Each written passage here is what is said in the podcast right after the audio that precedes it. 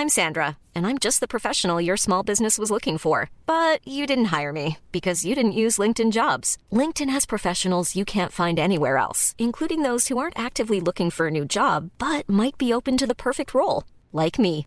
In a given month, over 70% of LinkedIn users don't visit other leading job sites. So if you're not looking on LinkedIn, you'll miss out on great candidates like Sandra. Start hiring professionals like a professional. Post your free job on linkedin.com/people today.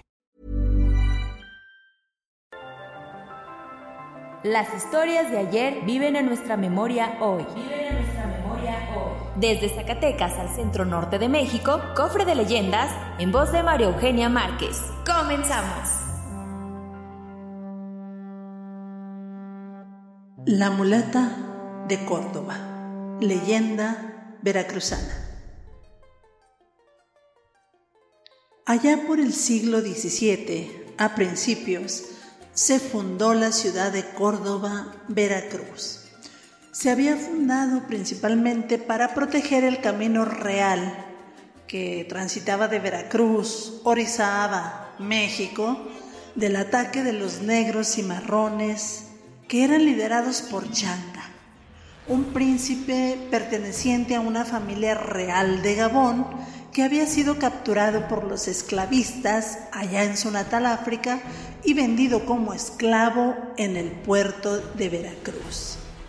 Al haberse liberado había ayudado a otros a liberarse y habían formado un pequeño ejército que ponía los pelos de punta a los españoles porque conocían muy bien la maleza y los vericuetos de aquellos lugares. Aquella era la época de la Inquisición y en aquellos primeros años de la ciudad fueron llegando gente a habitarla de diversos lugares. Y entre esa gente que fue llegando llegó una hermosísima mujer. Una mujer que no se sabía que tuviera más parientes, no se le conoció hermanos, padre, madre, eh, nadie más. Llegó sola. Y su nombre era Soledad. Además de esto, era hermosísima. Sin embargo, en aquellos años era un estigma tener en la piel un color diferente al blanco, como los indios y los negros a quienes les habían suprimido todos sus derechos. Esta mujer atestiguaba en su piel canela la unión entre dos razas, española y africana. Y cierto que era de extremada belleza, pero el hecho de que fuera mulata hacía que algunas personas no la vieran tan bien. Y sin embargo, ella, por su belleza, había sido objeto de todo tipo de requiebros y requerimientos de diversos caballeros y de otros no tan caballeros. Pero ella era orgullosa y también era huraña orgullosa porque se sabía muy hermosa, huraña porque sabía que los hombres trataban siempre de conquistarla con otras intenciones, pero además era orgullosa porque ella sabía de todas las hierbas que existían por ahí, sus propiedades. Siendo conocedora de estas propiedades de las hierbas de la región, era bastante solicitada por enfermos, mujeres y hombres. Las mujeres decían que ella sabía de embrujos, magia y encantamientos y iban con ella para curar cualquier cosa, desde empacho hasta el mal de amores. Pero también algunas despechadas al ver que su marido la veía pasar con demasiados buenos ojos o que andaban tras las enaguas de tan imponente hembra, empezaron a decir que habían visto por las noches salir de las ventanas de la choza donde vivía aquella mujer una luz intensa y que habían escuchado una música extraña y misteriosa. Además otras mujeres despechadas porque ella por el paso de los años no se hacía nada, mientras ellas iban acumulando surcos en la piel, también empezaron a decir que sí, que seguramente tenía pactos con algo que no era muy sagrado. Y las autoridades del Santo Oficio y sus propios vecinos empezaron a espiarla para comprobar a ver si era cierto que tenía aquellas relaciones nefastas con el maligno. Pero, por el contrario, quienes la estuvieron espiando, lo que veían en ella era que iba a misa y que regresaba recogida piadosamente. Esto acallaba los rumores y calmaba las autoridades de la Santa Inquisición. Don Martín de Ocaña era por entonces el alcalde de Córdoba. Era un hombre ya entrado en años, pero caballo viejo le gusta la yegua joven. Se había obsesionado de tal manera con la mulata que llegó a prometerle regalos y premios. Tanto ardía de pasión por ella que incluso le dijo que si ella aceptaba sus amores, le ofrecía incluso matrimonio. Pero la mulata no estuvo dispuesta ni siquiera a sonreírle, pues mucho menos a aceptar sus pretensiones. El hombre aquel se sintió desairado. Y el peor enemigo que pueda tener una mujer es el hombre al que desairó. Y mucho más si es un hombre poderoso. Y si ese hombre puede llegar a tener poder sobre ella, va a tratar de ejercerlo. Así es que fue lo que pensó el hombre. Dijo, yo soy el alcalde. Ella está sola. Vive en la ciudad que yo regenteo. Ella es mulata. Y dicen los vecinos que sabe de filtros y pociones que curan desde empachos hasta mal de amores. Así es que se acercó a ella nuevamente y le dijo, mulata, si tú no me haces caso, voy a delatarte ante la Santa Inquisición. Y voy a decir que practicas la brujería.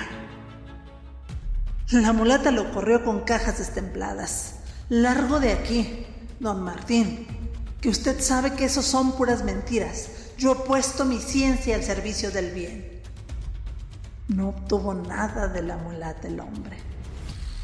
Pero he sabido que mientras más se amado, más se odia a la mujer o al hombre que ha sido el objeto de nuestro amor y que no lo ha correspondido. Pero hay ánimos tan perversos en algunos hombres que desean ver al objeto amado suyo o de nadie. Y eso fue lo que le ocurrió a este hombre poderoso, que sería muy alcalde pero no tan caballero. Acusó a la mulata de haberle dado un bebedizo para hacerle perder la razón. Enloquecido de odio y amor al mismo tiempo, pagó testigos que así dijeron que era verdad lo que él decía, porque lo único que deseaba el hombre era verla arder en una pira de leña verde y que se acabara aquella belleza maldita que le había absorbido el seso. Esa noche, el alcalde, ya con un oficio de la Santa Inquisición y seguido por sus sirvientes y acompañado de asistentes, policías y algunos amigos, rodearon la choza de la mulata y en nombre de la Santa Inquisición le mandaron abrir la puerta. Pero ella, llena de miedo, pues no obedeció. Así es que mandaron traer más policías y el despliegue de las fuerzas que utilizaron fue tal que parecía que iban a aprender a las bandas de salteadores que por esas épocas merodeaban el camino de Córdoba a Veracruz. Por fin fue apresada y llevada en la madrugada en una carreta descubierta hasta la Santa Inquisición, hasta el Santo Oficio, donde le hicieron un juicio rápido. Ella no se defendió. La acusaron de sostener pactos con el maligno y ella no dijo nada. Fue hallada culpable y en la misma carreta descubierta a la vista de todos, fue trasladada a las mazmorras de San Juan de Ulúa, porque en espera de su castigo, que había sido ser quemada con leña verde en presencia de los ciudadanos para que tomaran claro ejemplo de lo que no se debe hacer y además dar un justo escarmiento a los que como ella quisieran apartarse de los caminos del bien o ya se hubiesen apartado. La ejecución sería esa misma semana. Los carceleros al ver aquella mujer que llegaba a San Juan de Ulúa, no entendían por qué la habían apresado. Se enamoraban de ella. Mulata, que si tú quieres, eh, yo puedo liberarte para que me des tus amores. Nos escondemos en la selva, mulata mía. Mulata, mulata, mulatita, eh, pídeme lo que quieras y yo te lo daré. La fatal belleza de la mulata seguía haciendo caer prisioneros en sus redes. La mujer se negó a todo, pero lo que sí pidió, como un favor, fue que le hicieran llegar a su celda algo de tiza o cal. A nadie le pareció mal, e incluso los carceleros, queriendo quedar bien con ella, le dejaron una vela gruesa para que no pasara miedo por las noches. La noche anterior a la ejecución, muchos en la ciudad de Córdoba no durmieron. Una tempestad formidable azotó la ciudad durante toda la noche. Aquello parecía un diluvio. Por las calles corría el agua. Y Soledad, en su celda, tampoco había dormido. Había estado despierta toda la noche dibujando en las paredes del calabozo. Cuando los guardias fueron a buscarla en la mañana muy temprano, se quedaron asombrados, porque ahí en la pared de la celda la mulata había dibujado con tal maestría y primor un navío, un enorme buque que parecía navegar plácidamente en las olas del mar que lo rodeaba. El carcelero y los otros acompañantes quedaron pasmados ante tal obra de arte. Tenía perfectamente delineados los aparejos. Ahí se veían las velas hinchadas por el viento, las jarcias, la verga, los palos, el mástil, como si aquel bajel estuviera dispuesto ya para una gran travesía en alta mar. Ante la sorpresa de los guardias, Soledad le preguntó al carcelero, con una amplia sonrisa y una cara de inocencia, ¿qué le falta a esta embarcación? Ah, pues mulata, es tan perfecto el barco que no más le hace falta navegar. Ella se sonrió más ampliamente y le contestó con la misma voz de inocencia, pues si solo le falta navegar, pues que navegue. Y de un salto la mulata pareció subirse al barco que comenzó a navegar, llevándose a la mulata que con la mano les decía adiós. Mientras el galeón desaparecía en la lejanía llevándose a la mujer ante los desorbitados ojos de los guardias que comprendieron que la mulata había convocado a un navío desde algún lugar del otro mundo. Jamás nadie volvió a ver a la mulata de y su ancestral sabiduría se perdió para siempre.